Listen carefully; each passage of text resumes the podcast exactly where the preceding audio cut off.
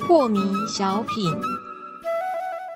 张讲师您好，有一位听众朋友，他想请教讲师，他说啊，最近发现一个新的科技哦，就是在我们传统的青菜啊，它是种子撒在土壤里，然后浇水，有日光来照射，然后就生长成很健康的青菜。但是呢，有的是会用上农药啦。可是现在有一个最新的科技哦，它是用棉花营养液跟 LED 灯，它是用厂房来生产青菜的，而且保证没有农药哦。可是不知道讲师哦，对于这样的绿色工业的看法是怎么样呢？那么当然，科技越进步呢，会发现有一些这个做法哦，是可以更利益众生的。这个当然，我们也都举双手赞成了哦。嗯但是科技的进步也常常带来很多的危害嘛，啊、比如是说这个基因的改造哼，对，哦，你把黄豆的基因也改造了，嗯呃，然后呢，把这个动物的基因也改造了，对不对？哼，是，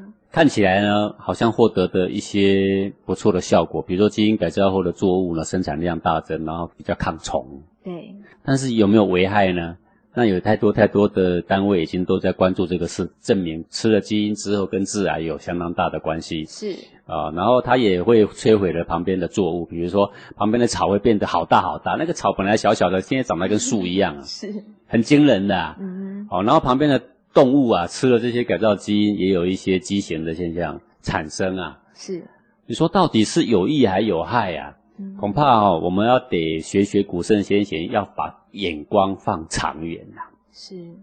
各位可能不知道啊，基因的改造作物呢，从美国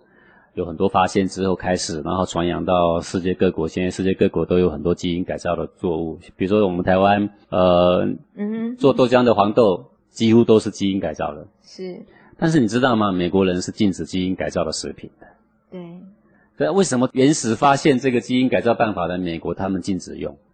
他们不告诉其他的国家说这不能用，有危害。嗯哼，他只是禁止他的百姓禁止受害，他也不说原因，不说原因，对，不说原因。然后去到别的国家却说科技没有证明说基因改造会有伤害，是，那就跟很多卖香烟的厂商说科技没有证明香烟跟癌症直接有关，哎，香烟没有直接跟健康有关。是，因为你的健康不好，可能有别的原因，一千个原因，一百个原因，嗯哼，不一定跟香烟有关。哎，睁着眼睛说瞎话话，话， 对不对？嗯哼，好，然后所以像这样的情况之下，我觉得我们需要有更高瞻远瞩哦，是，更长的时间来考验这一些新的科技产品到底有没有坏处。不过听到讲师这样的回答，我们大概也知道那个原理在哪里了。人类很难模仿上帝啦，模仿上帝很难呐、嗯是因为土壤里面到底有多少元素哦？嗯还有多少元素是人类所未发现、所未知的？对而你在小小的莲花里面，以你已知的元素加上去，你将会损失多少未知的元素？嗯而这个果实看起来呢是这么样的硕状，哼是当然也就没有荣耀，但是它里面却缺少了什么？这个对只是我们应该要去想的事情。对我有看到那个记者啊，他就蹲到田里啊去问那个农夫哦，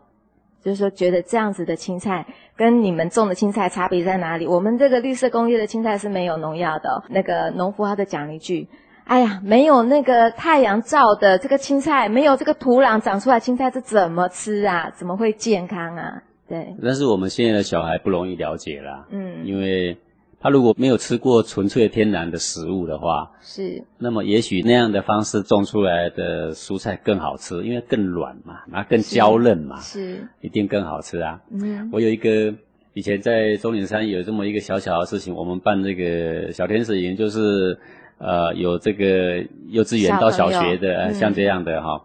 我们开这样的班呢。是，有一次呢，有一期啊，印象很深刻，